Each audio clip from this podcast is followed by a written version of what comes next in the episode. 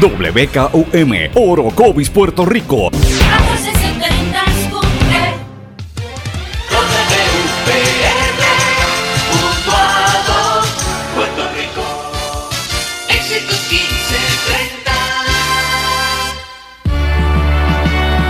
Transmite WEXS Batillas Guayama. XXX 61. Escuchas WMDB desde Fajardo, Puerto Rico, a través del 1480M y a través de www.el1480.net. 1480. Todo lo que dice genera controversia. Cada vez que ella se expresa, los haters se agitan, los políticos tiemblan porque es la única comprometida con la verdad. Periodista, bloguera, relacionista licenciada, analista de la noticia, escritora y le dicen la provocadora en las redes sociales. Y ahora comienza en blanco y negro con Sandra Rodríguez Coto. Bienvenidos a su programa en blanco y negro con Sandra. Hoy es jueves 9 de agosto de 2018, nuestra edición número 77. Por aquí, por la red informativa de Puerto Rico, les saluda Sandra Rodríguez Coto.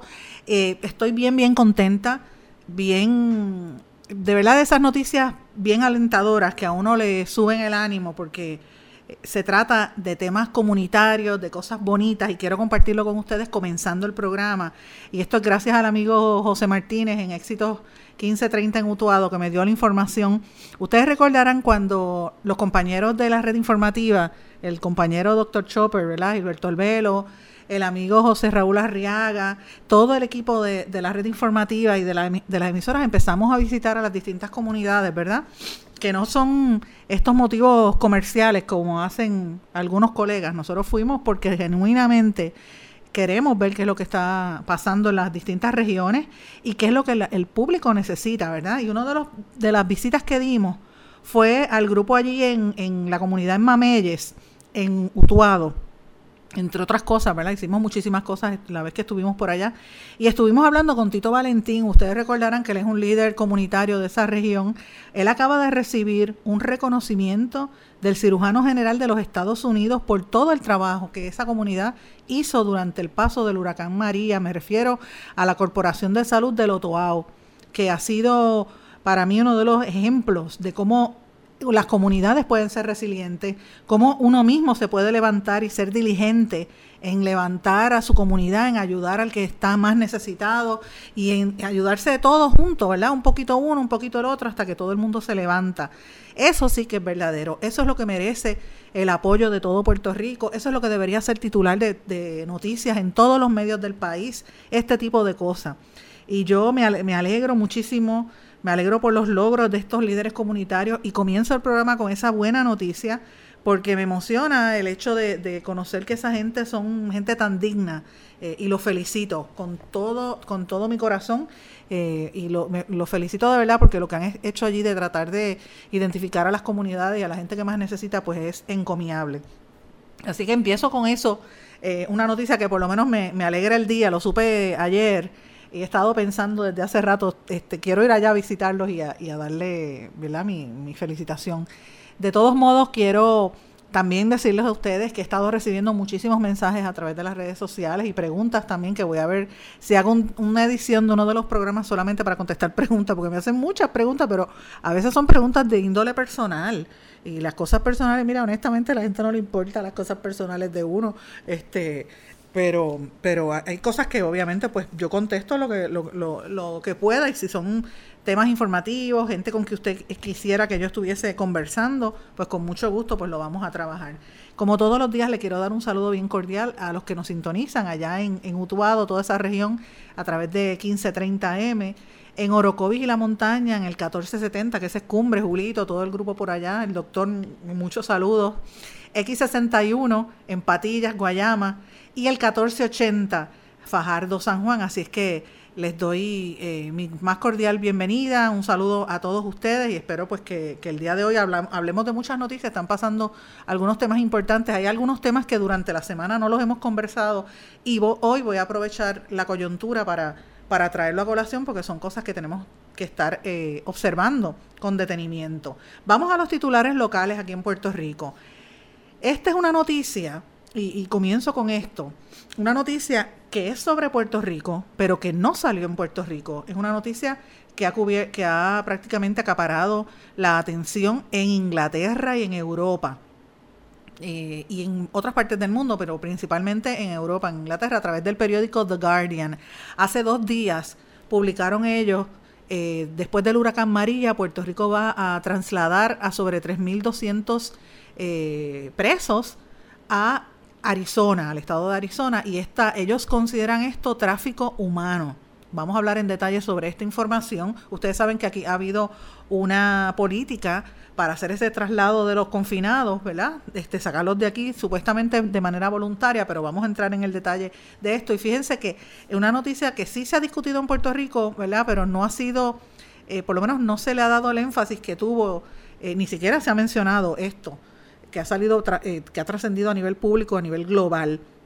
Esto salió en, el periódico Guardian hace de dos o tres días. Yo recuerdo que yo lo publiqué en mis redes sociales inmediatamente, pero no vi a más nadie darle seguimiento. Eh, y quiero hablar del tema porque me parece que es importante. Así que hoy ese es uno de los temas que vamos a estar trabajando con detenimiento. Eh, otros titulares importantes de cosas que están ocurriendo en Puerto Rico. Educación comienza a instalar vagones en los que se dará clases en las escuelas.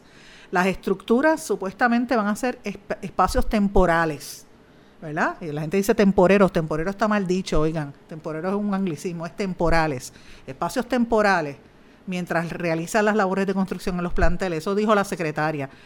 Yo creo que estamos volviendo a la época de los años 50, habiendo tantas estructuras que a veces las dejan vacías por la desesperación de, sacar y cerrar escuelas para poder venderlas. Eh, si fueran honestos y lo dijeran, pues la gente lo entendía y entendía el proceso. El gobernador Rosselló, esto es una buena noticia, pide 130 mil millones de dólares para la reconstrucción de Puerto Rico, sometió un plan al Congreso de los Estados Unidos, vamos a hablar en detalle de este plan. Obviamente estamos pidiéndole ayuda a los, americanos, hay que ver si la dan.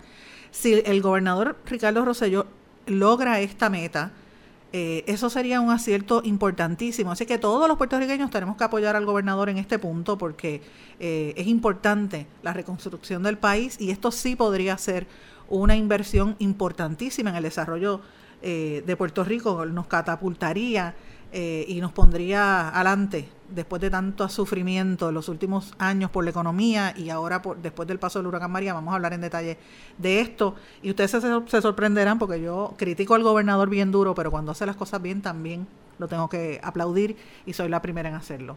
En San Juan, oye, en San Juan, el municipio de San Juan, la alcaldesa no pega una, le renunció el secretario municipal. Este, y vamos a hablar de eso. La Junta de Supervisión Fiscal anunció que llegó a un acuerdo con los bonistas de Cofina, finalmente.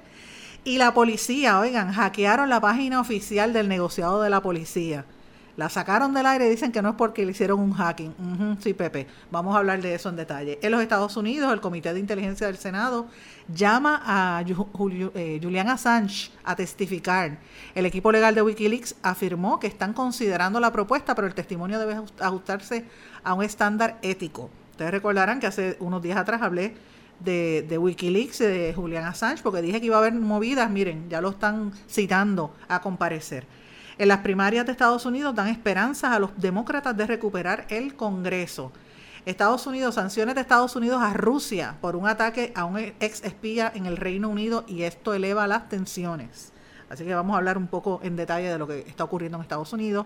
A nivel global, pues obviamente Maduro en Venezuela no se iba a quedar dado. El Supremo de Venezuela ordena detener al opositor Borges y a otra serie de opositores eh, relacionados al atentado a Maduro. En la República Dominicana aplazan hasta el 21 de agosto la audiencia contra dominicanos por el caso Odebrecht. En Guatemala, el, expresidente Pérez Molina está estable, permanece en recuperación, él tuvo un, un infarto, me parece. En Argentina todavía sigue la situación, ¿verdad? La definición del aborto, la votación, si se va a aprobar finalmente o no el aborto en Argentina. Llevamos días hablando de este tema, es importante esta determinación. En Brasil, los candidatos a la presidencia inician hoy los debates por televisión. En México, la caída del sistema, el fraude electoral que todavía divide a México 30 años después. En Bolivia, Carlos Mesa, la reelección de trámite a pesadilla para Evo Morales. Vamos a hablar de eso en detalle. Así que estos son algunos de los temas principales eh, que me parece que debemos estar observando con detenimiento en términos de noticias para Puerto Rico, para eh, Estados Unidos y para el resto del mundo, principalmente en nuestra región en América Latina, porque eh, tenemos que estar mirando bien de cerca, ya que ayer es que se está dando la actividad. Por cierto, ayer eh, siguieron trascendiendo fotografías de la gente que acompañó al gobernador. Elías Sánchez estuvo acompañando al gobernador en esa toma de posesión en, en Colombia. Debemos recordar algo eh, claramente, Elías Sánchez es cabildero y representa una serie de clientes en todo Estados Unidos con intereses en varios países de América Latina. Eso es lo primero. Eh, su esposa o ex esposa, para mí que ellos están casados, aunque se hayan, eh, ¿verdad? Trascendió eh, un rumor, me parece, sin corroborar, si, si, mal no recuerdo, que se había divorciado Elías Sánchez de, de, de esta niña Rodríguez, ¿verdad? Una de las hijas de Charlie Rodríguez y el, el expresidente del Senado, Valerie, Valerie Rodríguez, me parece que es. Ella estuvo con él en ese viaje. Eh, es importante que la gente sepa también que Charlie Rodríguez tenía relaciones en Colombia. Yo creo que él estuvo casado con una colombiana, si no me equivoco. O sea que también hay unas relaciones ahí familiares. Eh, lo que me llama la atención es que ellos dieron este viaje junto a la comitiva eh, oficial del gobernador cuando ya eh, Elías Sánchez no tiene un puesto político o un puesto en el gobierno ni en la Junta de Control Fiscal para nada. Y trascendieron fotografías de que ellos salieron con unas escoltas armadas. Habrá, habrá que ver por qué es que están este, toda esta gente andando con tantas escoltas. ¿Cuál es la preocupación que hay? En este gobierno que están todo el mundo andando con tantas escoltas, el gobernador y con carros blindados, ¿qué es lo que está pasando? Que nosotros no sabemos o es que están con los ánimos y los humos al aire, pues eso tendríamos que ver. Me parece interesante y eso es un tema del cual casi no quieren hablar porque tienen a mucha gente controlada en los medios eh, ¿verdad? de comunicación, pero yo lo dimensiono aquí porque es lo que está, todo el mundo hablando, sobre todo a nivel social y a nivel de plaza pública y en, en el pueblo, que es donde uno se mueve, donde se mueve de verdad el país. Vamos a una pausa y regresamos enseguida en blanco y negro con Sandra. No se retiren, el análisis y la controversia continúa en breve, en blanco y negro, con Sandra Rodríguez Coto. Te pondrán a prueba, te llevarán hasta el límite, pero no importa cuán fuerte griten o cuántos cositos de queso vuelen por el aire, tú eres el conductor, el que está al mando no te rindas. Resiste. Y arranca solo después de oír el clic del cinturón, porque cada 8 minutos un pasajero de 8 a 14 años resulta lastimado en un choque. Servicio público de esta emisora. Hola. Estoy llamando por anuncio del carro. Dice que se negocia el precio y se financian los pagos. En español, algunos verbos terminados en AR, como negociar y financiar, se confunden con otros terminados en EAR, como pelear o faxear. Aunque se dice pelea y faxea, es preferible decir negocia y financia. Estoy llamando por el anuncio del carro. Dice que se negocia el precio y se financian los pagos. El español nuestro de cada día. Dilo bien, dilo mejor. Academia Puertorriqueña de la Lengua Española, Fundación Puertorriqueña de las Humanidades y esta emisora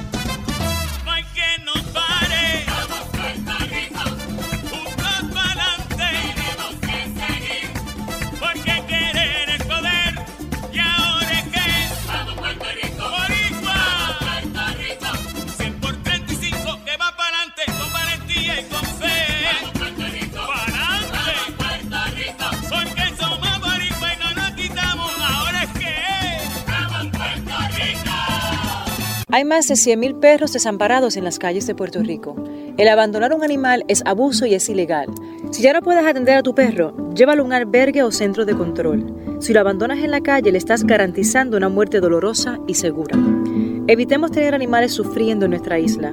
Reportar el abuso es tu responsabilidad.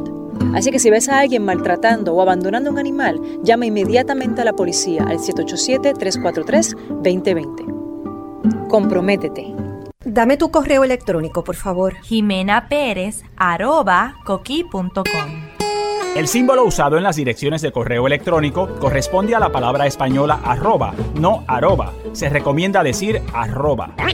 Dame tu correo electrónico, por favor. Jimena Pérez, arroba coqui.com. El español nuestro de cada día. Dilo bien, dilo mejor. Academia Puertorriqueña de la Lengua Española, Fundación Puertorriqueña de las Humanidades y esta emisora. Tus recuerdos más queridos, la radio eres tú.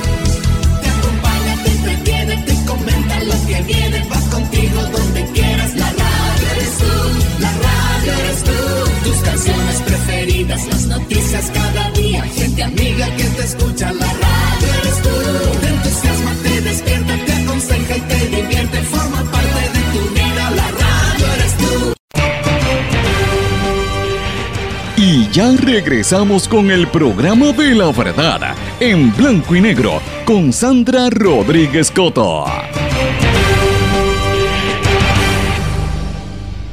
De regreso en blanco y negro con Sandra. Bueno, como mencioné al principio, eh, el periódico The Guardian publicó hace dos días una información bien controversial, ¿verdad? Sobre, ellos lo titulan Esto es tráfico humano.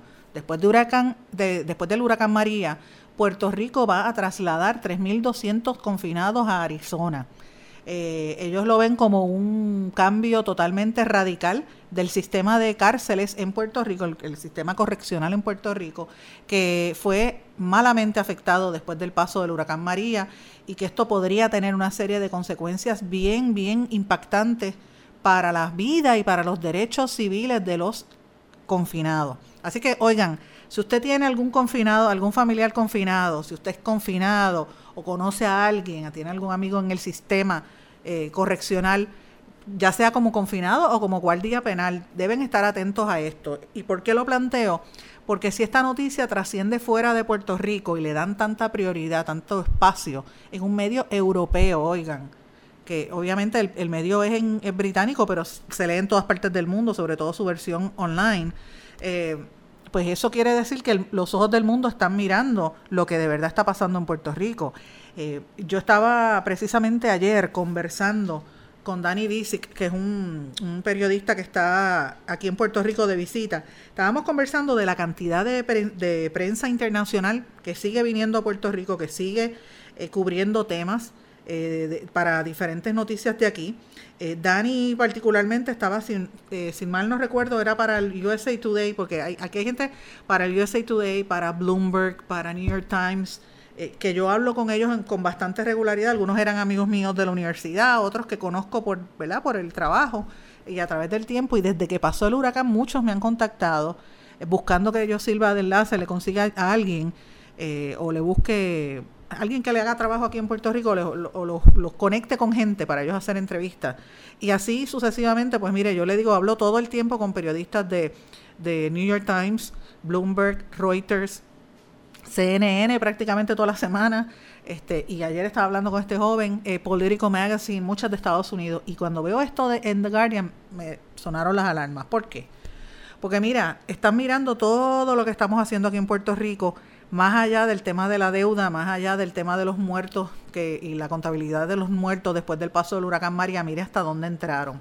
Eh, el artículo yo lo recomiendo que lo, lo, busquen, todavía está, se llama, como le dije, This is Human Trafficking After Maria, Puerto Rico to Move 3,000 Inmates to Arizona.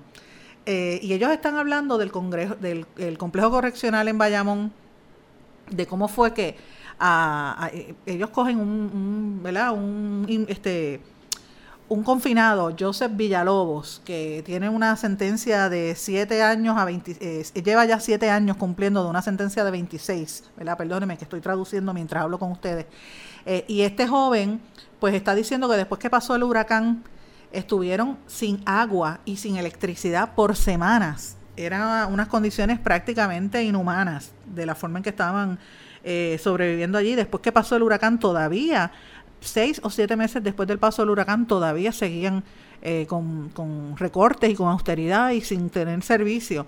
Y esto pues este, provocó una serie de, molestias en cuanto a la gente. Entonces, ¿qué pasa? Una reacción ante los recortes que ha habido a la agencia de gobierno se anunció que es ese traslado voluntario de, de confinado, ¿verdad?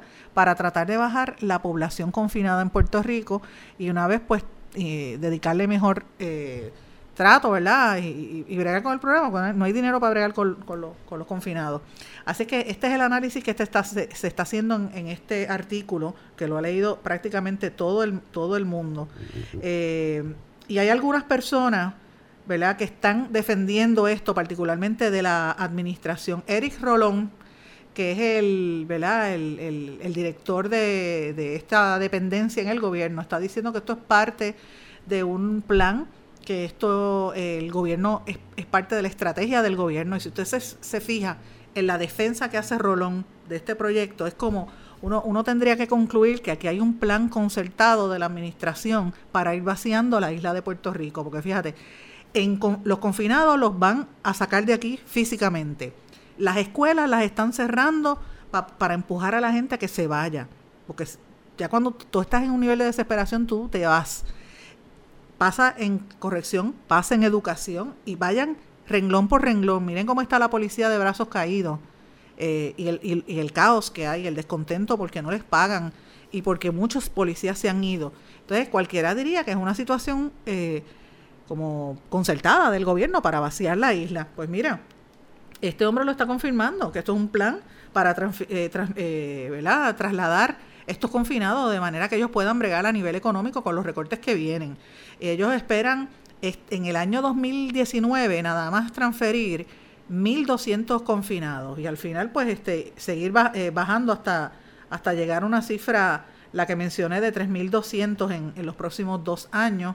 Eh, ellos no han firmado contratos como tal, pero sí con, eh, es, con unas organizaciones en los Estados Unidos. obviamente, tengo que plantearles que eh, organizaciones de derechos civiles pues están plantando, levantando banderas. Ellos están diciendo que este tipo de cosas, incluso el, el, informe del, del, monitor, que ustedes recordarán en los años 90, cuando habían aquellas este, motines y todos esos problemas que hubo por los motines tan violentos y por el hacinamiento tan terrible que había en las cárceles, que aquí se hubo, un monitor, ¿verdad? En el caso Morales Feliciano por muchísimos años, todavía esa situación sigue ahí eh, y que hay mucho descontento en, términos de, de, qué va a pasar. No es la primera vez que los gobiernos en Puerto Rico intentan trasladar confinados en masa, ¿verdad? Los Estados Unidos en el año, se trató en el año, en los 90, cuando empezó ese ese tema de, del monitor, ¿verdad? Se trató en el año 2012, cuando transfirieron voluntariamente a cerca de 500 eh, confinados. Eso fue a, Oklahoma. Eh, y entonces, eh, el programa tuvieron que cerrarlo porque los mismos confinados seguían protestando. Así que tenemos que ver cuál es el impacto real que va a tener esto, cómo va a ser la comunicación entre los familiares de estos confinados que ustedes saben, la gran mayoría de la gente que está en la cárcel, ¿verdad? Eh, vienen de entornos sociales extremadamente pobres que por la misma pobreza delinquen, ¿verdad? Este, falta de educación, en un entorno de, de, problemas sociales bien, bien severos, eh, y obviamente sus familiares son, en su inmensa mayoría son gente pobre si a un hijo lo trasladan en una cárcel, es más, aquí en una cárcel, de, en mismo Puerto Rico, a muchos familiares se les hace bien difícil visitar a sus parientes en, los, ¿verdad? que están confinados porque no tienen la capacidad, no hay guagua para llegar en muchas ocasiones. Imagínate que los transfieran de Puerto Rico. Estas son algunas de las preguntas y algunos de los temas que no se contestan a nivel local y que a mí a mi juicio, me parece que son temas que deberían hablarse con transparencia porque el pueblo se lo merece. Lo menos que merece el pueblo, es que le expliquen cómo es y por qué hay que hacer estos recortes.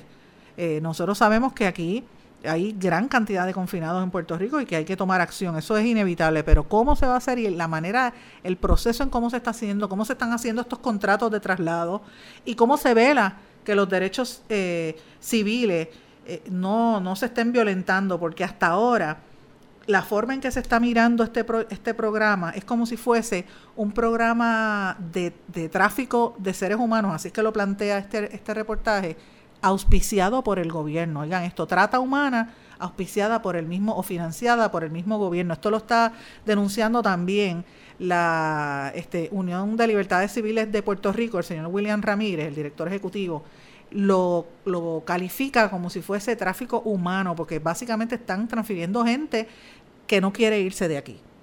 Pero que como son pobres, son, están en la cárcel, y muchos de ellos pues porque están en la cárcel y están confinados, se creen que no tienen, eh, los pueden manejar a su antojo, se, se les olvida que aún los confinados tienen derecho.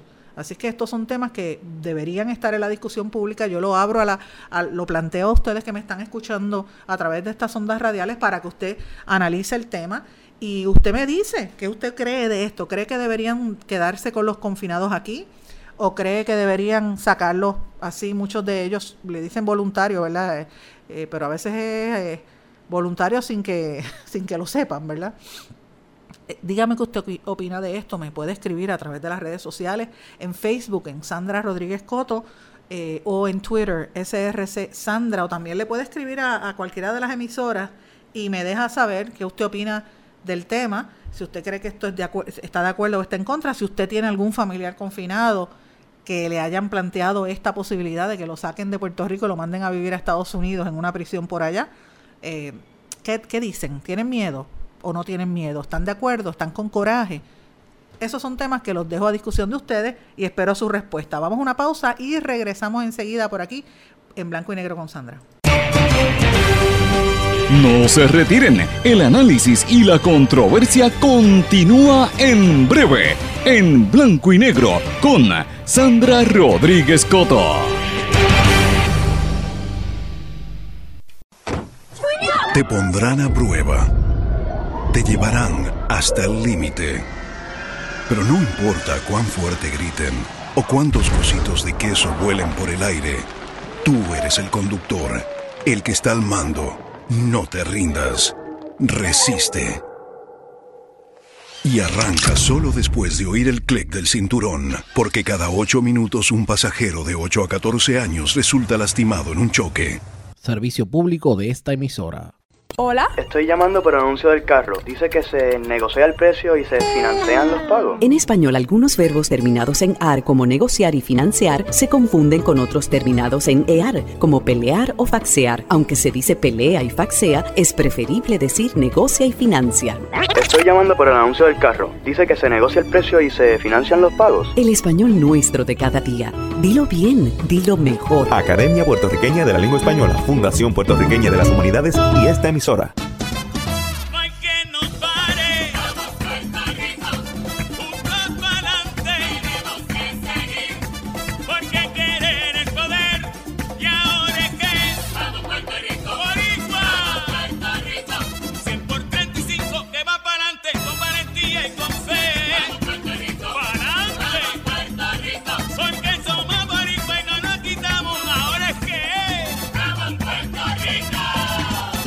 Más de 100.000 perros desamparados en las calles de Puerto Rico. El abandonar un animal es abuso y es ilegal. Si ya no puedes atender a tu perro, llévalo a un albergue o centro de control. Si lo abandonas en la calle, le estás garantizando una muerte dolorosa y segura. Evitemos tener animales sufriendo en nuestra isla. Reportar el abuso es tu responsabilidad. Así que si ves a alguien maltratando o abandonando un animal, llama inmediatamente a la policía al 787-343-2020. Comprométete. Dame tu correo electrónico, por favor. Jimena Pérez, arroba, El símbolo usado en las direcciones de correo electrónico corresponde a la palabra española arroba, no arroba. Se recomienda decir arroba. Dame tu correo electrónico, por favor. Jimena Pérez, arroba, El español nuestro de cada día. Dilo bien, dilo mejor. Academia Puertorriqueña de la Lengua Española, Fundación Puertorriqueña de las Humanidades y esta emisora. Lo que escuchas cada día con tus penas y alegrías, tus recuerdos más queridos, la radio eres tú.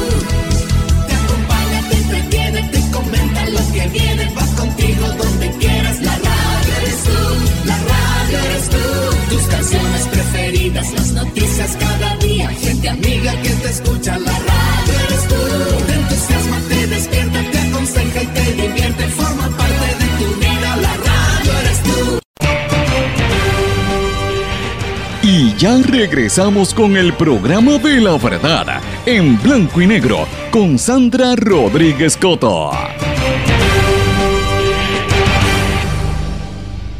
nuevamente aquí en Blanco y Negro con Sandra. Bueno, como dije al principio, el Departamento de Educación comienza a instalar vagones en los que se darán clases en las escuelas. Esto lo anunció la secretaria de Educación Julia Kelleher, diciendo que estas estructuras servirán como espacios temporales mientras se, mientras se realizan labores de construcción en los planteles.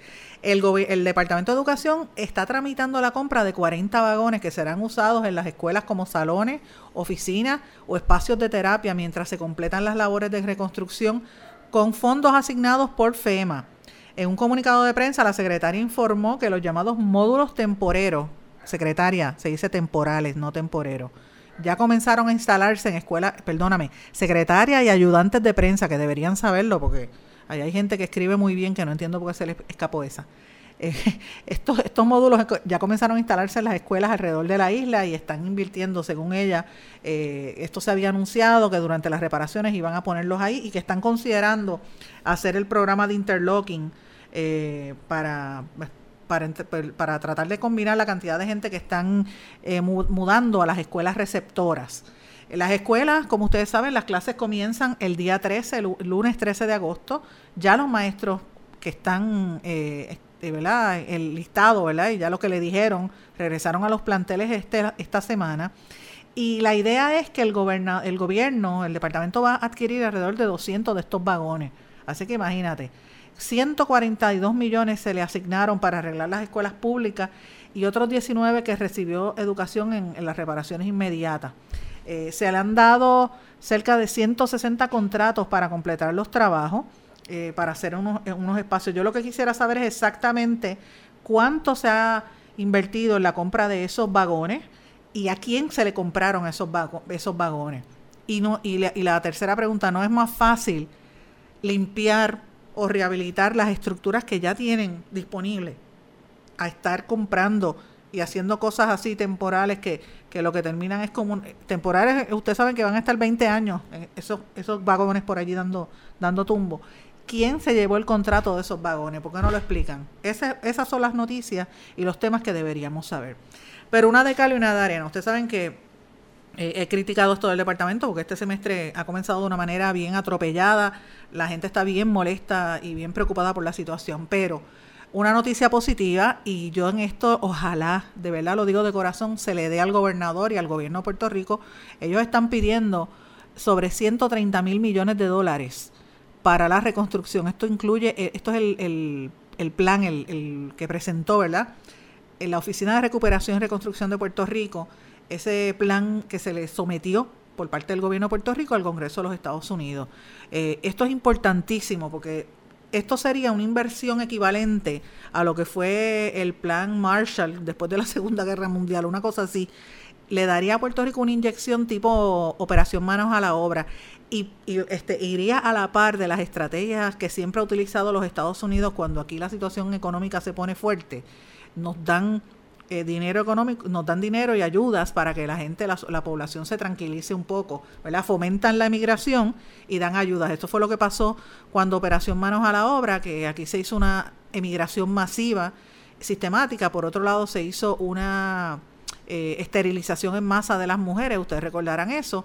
Y eh, se vació gran parte de la isla y entonces empezaron a traer inversión económica para desarrollar carreteras y construir, etcétera. Eso pasó los, en los 40 y en los 50. Pues ahora, si se logra esta cantidad que está pidiendo el gobernador, pues sería importante. El director ejecutivo de este, Omar Marrero, de esta oficina de recuperación, está hablando de, de esto se podría utilizar para el dinero que Puerto Rico no tiene, o sea, para mejorar los aeropuertos, para las carreteras, para el sistema eléctrico. Ustedes saben que estamos colapsados, o sea, eh, y se divide de esta forma, 33 mil millones irían para vivienda, 30 mil millones para agua, 26 mil millones para energía, 15 mil millones para educación, que me imagino que será para charter, 8.400 eh, para transportación, 6.300 para salud, 6.300 para economía, 5.800 para edificios públicos, 3.900 para el ambiente, 3.200 millones para comunicación, 59 millones para planificación y 19 millones para los municipios. Mira qué poquito le dieron a los municipios, ¿verdad? Este, relativamente poco comparado a, a, la gran cantidad de miles de millones que se están pidiendo para otras áreas. Eh, de todos modos, entre las cosas que estarían por repararse, para que tengan una idea, sería el aeropuerto de Aguadilla, eh, habría, tendría que mejorar los terminales, etcétera, que eso se estima como en 80 millones. También la cuestión de controlar la inundación en, el río Guanajibo en Mayagüez, que eso eh, se, estima en cerca de 60 millones de dólares. Eh, la expansión de la PR10, que cuesta 500 eh, millones de dólares adicionales, el hospital para Vieques, que es tan necesario, la remodelación, que son otros 30 millones de dólares. O sea, son cosas que, que el pueblo de Puerto Rico necesita urgentemente. entre otras cosas, la necesidad de mayor vivienda, ¿verdad? Ah, la preocupación que hay, ¿verdad? Con esto es que, como ustedes saben, el, el gobierno federal está observando bien detenidamente cómo es que se está utilizando los fondos en Puerto Rico y han hablado de, fondos y, cosas que van a asignar, pero no ha llegado todavía el dinero, no se está viendo el, el dinero en Puerto Rico y es preocupante porque, fíjense, uno da una, una vuelta, váyase a dar, montes en el carro si usted puede, da una vuelta por, por ejemplo, el viejo San Juan. Usted corre todas las carreteras y lo que da es pena, da grima. Vaya al casco de Ponce, está la misma historia. Con unas muy notables excepciones, unos, unos pueblos eh, que se ven más o menos bien, ¿verdad? Pero lo que es la capital, San Juan, y la segunda ciudad más grande, Ponce, y Arecibo bendito, ni te digo, Arecibo lo que da pena.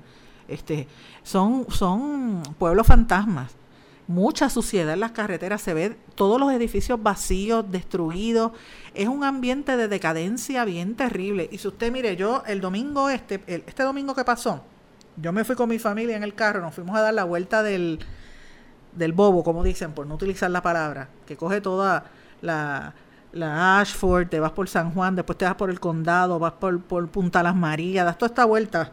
Yo di esa vuelta por la mañana y me puse a observar, que a veces uno en la semana no se da, no le da oportunidad, yo me puse a observar edificio tras edificio tras edificio, y todos eran edificios feos, rotos, viejos, y muchos por el huracán, pero muchos desde antes, que tú sabes que la economía estaba eh, detenida. Cuando tú ves esa, ese panorama, y después yo pienso en los centros de los cascos en, los diferentes pueblos, eh, y todas estas urbanizaciones que tú ves las casas vacías, tú dices, este país está bien feo, está feo, feo, feo y es que no hay dinero. ¿Y cómo tú vas a tratar de echar para adelante si tú miras alrededor y esto lo que te da es grima? Pues mira, se hace falta esta, esta inversión de capital, eh, una inyección de capital importante. Ojalá que se le pueda dar esto al gobierno, porque es la único que yo vería como un salvavidas, eh, un poquito de, oxígeno para tratar de mejorar esta situación en Puerto Rico. Eh, y esto es parte del plan. La gente que quiera buscar información sobre este plan lo puede buscar en la página de internet de la Autoridad para las Alianzas Público-Privadas el www.p de, pipo número 3.pr.gov www.p3.pr.gov. Ahí está toda la información y lo puede ver con lujo de detalle. Me pareció bien interesante. Por otro lado, buena noticia también, los, bonistas, eh, la Junta de Supervisión Fiscal llegó a un acuerdo con los bonistas de Cofina, lo anunciaron anoche. Este acuerdo le ahorrará 17 mil millones a Puerto Rico esta, esta junta y el gobierno anunciaron que llegaron a ese acuerdo con los bonistas senior y junior de Cofina y con las aseguradoras Monoline, Monoline sobre el trato económico de los bonistas eh, y sobre los nuevos términos del pago de estos bonos Cofina. Esto es importante porque este, esta parte, esta negociación llevaba ya bastante tiempo y provee una reducción de un 32% en la deuda de Cofina. Eh, que esto es alrededor de 17.500 millones en ahorro. Esto es importante, esto evita litigios que consumen mucho tiempo. Esta, estas negociaciones, estas mediaciones, que no es la única, acuérdense que, que aquí hay deuda por diferentes partidas, pero es importante porque esto evita estos, estos litigios, ¿verdad? Mientras se pueda hacer una mediación y, y unos acuerdos, se evitan los litigios. Por último, quería mencionarle, el comisionado, el negociado de la policía, le hackearon la página de internet en la tarde de ayer. Un pirata cibernético con el código MR.R3NDUX69. Eh, el error aparece en, en, pantalla sobre en la parte donde se ofrecen los servicios de la agencia, la lista de ofensores sexuales, las requisitorias de fugitivos, estadísticas, etcétera. Todo lo que fuese información y estadística se los hackearon. El director de prensa de la policía, Axel Valencia, dijo que, que y, y el comisionado que no tenían conocimiento de lo que estaba ocurriendo, pero que lo habían informado a la Oficina de Tecnología. Este no es el primer ataque cibernético. Ustedes recordarán que en marzo la Autoridad de Energía Eléctrica, unos hackers intentaron acceder al, mediante un correo electrónico a esa corporación eh, y el FBI empezó a activar toda esa pesquisa de hacking. Eh, supuestamente, según la policía, el sistema no está, comprometido, no está comprometido, pero bueno, veremos a ver si eso es cierto, porque la realidad es que es, vulnerable y ya los hackers entraron. Y si eso es así, imagínense la cantidad de información a la cual pueden tener acceso todos estos piratas cibernéticos. Vamos a una pausa y regresamos enseguida. No se retiren, el análisis y la controversia continúa en breve, en blanco y negro, con Sandra Rodríguez Coto. Te pondrán a prueba, te llevarán hasta el límite, pero no importa cuán fuerte griten o cuántos cositos de queso vuelen por el aire, tú eres el conductor, el que está al mando no te rindas. Resiste. Y arranca solo después de oír el clic del cinturón, porque cada 8 minutos un pasajero de 8 a 14 años resulta lastimado en un choque. Servicio público de esta emisora. Hola. Estoy llamando por anuncio del carro. Dice que se negocia el precio y se financian los pagos. En español, algunos verbos terminados en AR como negociar y financiar se confunden con otros terminados en EAR como pelear o faxear. Aunque se dice pelea y faxea, es preferible decir negocia y financia. Estoy llamando por el anuncio del carro. Dice que se negocia el precio y se financian los pagos. El español nuestro de cada día. Dilo bien, dilo mejor. Academia Puertorriqueña de la Lengua Española, Fundación Puertorriqueña de las Humanidades y esta emisora. Мансора.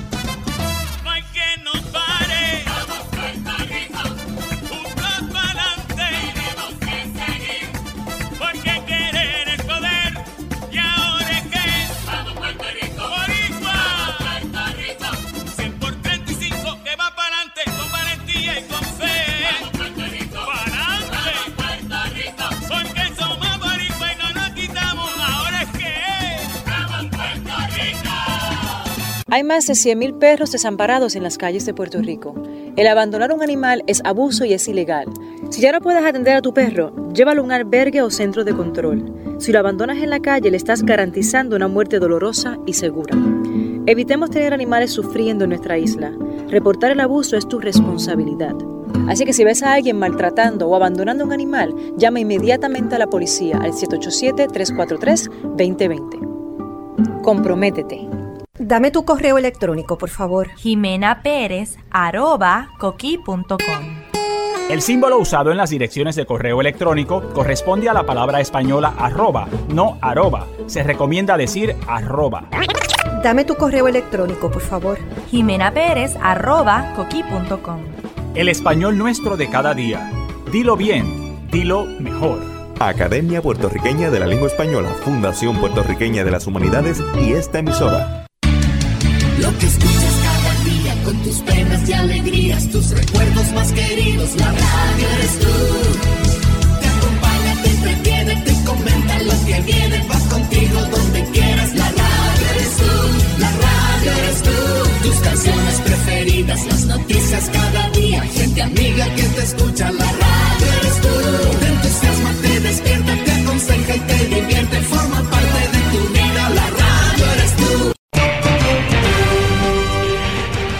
ya regresamos con el programa de la verdad, en blanco y negro, con Sandra Rodríguez Coto. De regreso a esta parte final de En Blanco y Negro con Sandra. Vamos a hablar ahora de las noticias de Estados Unidos y del mundo porque son temas importantes que me parece que tenemos que estar mirando y, el tiempo, pues, hoy lo hemos dedicado a temas de Puerto Rico que ciertamente son importantes. En Estados Unidos, el Comité de Inteligencia llamó a Julian Assange a testificar. El equipo de Wikileaks afirmó que están considerando la propuesta, pero el testimonio debía ajustarse a un alto estándar ético. Eh, y esto es un comité de inteligencia del Senado de los Estados Unidos. Quieren que él, testifique sobre la supuesta injerencia rusa en las elecciones presidenciales del año 2016. Y ustedes saben que Wikileaks eh, dijo que, que, están considerando, ¿verdad? Los, abogados de Wikileaks considerando aceptar esa propuesta. Esto es importante porque ustedes saben que yo estoy, yo llevo unos días diciendo, y de hecho hablamos un perfil completo de, de Assange y de que está enfermo y que no se ve bien en, su prisión allí en esa embajada. Eh, viene en cambio, yo lo dije que venían noticias ahí y él evidentemente hay una había un, rumor en las redes sociales de que iba a haber un, este un liqueo de información relacionada a las, a las elecciones presidenciales en los Estados Unidos y yo creo que se están anticipando en el Senado en cuanto a eso. Por otro lado, los los demócratas están salivando, como dicen en Estados Unidos, ellos esperan recuperar el Congreso. En las primarias de este martes, eh, cuatro, estados van a darse a conocer hoy, ¿verdad? Y se ve un panorama heterogéneo de cara a las elecciones del próximo noviembre. Eh, ellos quieren arrebatarle a los republicanos los estados como Kansas, Michigan, Missouri y el estado de Washington, donde hubo primarias, y también el distrito de Ohio. Eh, así es que vamos a ver, vamos a estar atentos a lo que está ocurriendo a nivel allá en los Estados Unidos. Y por otra parte, el gobierno de los Estados Unidos también anunció unas imposiciones a Rusia por considerarlo responsable al, gobierno ruso de usar armas químicas contra el ex espía Sergei Skripal en el Reino Unido, el que, el que mataron allá, que ellos dicen que fue el Kremlin. Y esto es algo que, que se le reclamaba a Trump, pero Trump pues no había dicho nada hacía unos meses sobre el tema. Moviéndonos a América Latina, pues obviamente tenemos que hablar de Venezuela después de, del, del ataque, ¿verdad? O el, frustrado eh, golpe, ataque con un dron que le iban a dar al, al, gobierno de Maduro. Eh, algunos dicen que eso fue auto hecho, el auto, un autoataque, por decirlo así, un autoatentado. Otros dicen que fue que fueron los opositores. Es inevitable y, y, lo que todo el mundo estaba de acuerdo era que iban a empezar a apretar contra la oposición. Pues fíjense, un tribunal supremo, el Tribunal Supremo de Justicia de Venezuela, ordenó la detención del opositor y expresidente del Parlamento, Julio Borges, porque lo responsabilizan por el atentado ese que, que del cual eh, Nicolás Maduro salió eh, ileso, pero dejó a siete heridos. Eh, el chavismo también dio luz verde a que se enjuicien a otros diputados opositores que también han sido señalados, aparte de Julio Borges. O sea, en otras palabras, ya están apretando contra la oposición y los responsabilizan por lo que ocurrió, que evidentemente se veía, fuese hecho por ellos o fue por la oposición o por quien sea, eh, demuestra la vulnerabilidad que tiene este presidente venezolano. En la República Dominicana, un juez de la Corte Suprema de Justicia, el juez Francisco Ortega, aplazó hasta el 21 de agosto la audiencia preliminar contra siete imputados de recibir 92 millones de dólares en sobornos de, de la compañía constructora brasileña Odebrecht. Y, este, y ese caso, pues hay que estar pendiente eh, eso lo dijo, el, recurso lo presentó el exministro de Obras Públicas, Víctor Rúa. Así que ese es un caso interesante de corrupción que vincula, en, eh, que se está llevando a cabo en la República Dominicana y en varios países también de América Latina con otros escándalos vinculados a esta constructora. En Guatemala, el expresidente guatemalteco, eh, Pérez Molina, Otto Pérez Molina, está estable él permanece internado en un hospital después de subir un, eh, sufrir un, eh, aparentemente fue un ataque cardíaco el martes por la noche, así que eh, esa es una noticia que tiene pendiente a ese país. En Brasil hoy hay una, como están en plena campaña presidencial, hoy hay un debate televisivo organizado eh, donde va a estar eh, una serie de, de, ¿verdad? Todos los candidatos menos Lula, Lula da Silva, que dicen que es el líder en todos los sondeos, pero él está preso desde abril y no lo dejaron salir, así que él es el candidato por el Partido de los Trabajadores y prácticamente está inhabilitado para correr, pero dicen que él tiene el 30% del voto. En México, la inclusión del próximo gobierno de Manuel Barlet, quien fue secretario de la gobernación en los 80, ha revivido en el fantasma del fraude electoral de 1988, una de las mayores polémicas suscitadas en el país y que sigue dividiendo a los mexicanos 30 años después. Eso era lo que llamaban la, el, la caída del sistema, un, un episodio de la historia mexicana en el que el candidato presidencial de entonces, el, partido hegemónico PRI, el, Partido Revolucionario Institucional, ustedes recordarán, Carlos Salinas de Gortari, se impuso sobre Cuauhtémoc Cárdenas del Frente Democrático Nacional tras registrarse problemas técnicos en el recuento. Ahí me parece un poco a lo que pasó en, lo que se alega que pasó en Valencia, que se apagaron las máquinas y de momento prendieron otra, con otros números, pues eso eh, están recordando lo que pasó allí. Y en Bolivia, eh, Carlos Mesa, lo que se pensó desde el gobierno como un mero trámite engorroso se convirtió en una pesadilla, así lo describe eh, el expresidente bolivariano Carlos Mesa a la situación que enfrenta Evo Morales, quien buscará ser reelecto el próximo año si se hace una reforma constitucional que fue rechazada en un referéndum pero sancionada por el tribunal.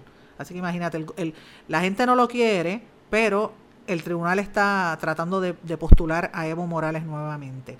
Y como mencioné, están atentos en el caso de Argentina a la aprobación, a ver cómo va a quedar finalmente la votación a favor de, que se permita o no el aborto. Eh, el aborto en Venezuela, eh, perdón, en Argentina. Hay una, la, interrupción voluntaria del embarazo es, ilegal en Argentina desde el año 1886. Eh, luego en el 21 se permitió el, aborto solamente bajo dos supuestos. Uno, cuando está en peligro la vida o la salud de la mujer y cuando el embarazo es producto de un abuso a una mujer con discapacidad. ¿Ok? Esas son las únicas maneras en que está un tipo, una violación eh, a una mujer con discapacidad. Así es como único se permite el, aborto y, y, es un tema bien, bien polémico que ha dividido a la población y está todo el mundo hablando de ese tema, de ese tema por allá. Y bueno, antes de terminar, le quiero dar una noticia que me pareció interesante. Como cuando usted va a dormir, ¿usted se acuesta del lado derecho o del lado izquierdo? Eso es importante. ¿Por qué es importante hacia el lado que uno duerme y cuál es el que más beneficia a su salud? Un estudio que ha publicado The Journal of Neurosciences de las universidades de Stony Brook en Nueva York y Rochester, ambas en, los, en, Nueva York, revela que cuando tú, uno está dando vueltas en la cama, lo único que piensa es tratar de buscar la, la, parte más cómoda, ¿verdad? Pero hay un, un, lado, ¿verdad? Dormir boca abajo no se aconseja porque dificulta la respiración y es una, una postura que no es correcta, pero la mejor es dormir, dormir de lado. Ahora, la mejor posición es dormir con el lado izquierdo porque aporta más beneficios, según el estudio de estas universidades. ¿Cuáles son estos cuatro beneficios? Primero, es bueno para el cerebro, eh, beneficia el drenaje linfático del sistema central, así que es importante. El segundo, mejora la circulación. De acuerdo a la, con la posición que se encuentran nuestros órganos, en este caso especialmente el corazón, dormir hacia el lado izquierdo impide la obstrucción de la arteria aorta que bombea sangre desde nuestro corazón hacia el resto del sistema sanguíneo. Eh, facilita la digestión, o sea que eh, no, no se recomienda que usted coma antes de dormir, pero bueno, si tiene que digerir, pues es mejor que duerma del lado izquierdo. Y número cuatro, alivia el peso sobre la columna vertebral. Así que por lo menos usted está un poquito más cómodo cuando, cuando se duerme y, y procure dormirse del lado izquierdo. Y antes de terminar, quiero dar a conocer una noticia bien positiva, bien bonita, eh, en la cual estoy indirectamente vinculada, ¿verdad? Porque me lo dijo mi amiga, la, la laureada escritora Mayra Santos Febres. Mayra está invitando junto a, un grupo de escritores, profesores y jóvenes al Día de la Juventud que se va a estar llevando a cabo este domingo 12 de agosto en el municipio de Loíza, el próximo domingo 12 de agosto en Loíza, a partir de las 4 de la tarde. Es el Día Internacional de la Juventud. Contará con un torneo de poesía, con un grupo de, jóvenes del área de Loíza y de Canóvanas en la biblioteca del pueblo de Loíza. Ellos van allí presentando, a presentar sus trabajos y son varios grupos de, de jóvenes adolescentes casi todos, que van a estar tratando de rescatar la, poesía. Y yo lo quiero destacar aquí en este programa para invitarlos, es gratis. Eh, el programa se llama hashtag no estás solo, porque después del huracán María, pues a través del Festival de la Palabra y de los diferentes autores han tratado de, de seguir visitando las comunidades y rescatando jóvenes y demostrarle que a través de la literatura pueden superarse, en este caso la, la poesía. hay unos jóvenes que tienen varios grupos como el colectivo Quenepa, los copleros, la poesía juvenil, un grupo de gente bien interesante, así que los invito a que estén por allá el próximo domingo, 12 eh, de agosto, en el municipio de Loíza. Con esto los dejo, no sin antes despedirme y desearles que pasen todos un feliz día y mañana venimos cargados de nuevo para aquí en Blanco y Negro con Sandra. Buenas tardes. ¿Se quedó con ganas de más? Busque a Sandra Rodríguez Coto en las redes sociales o acceda a en blanco y negro.blogspot.com porque a la hora de decir la verdad solo hay una persona en la cual se puede confiar. Sandra Rodríguez Coto en blanco y negro.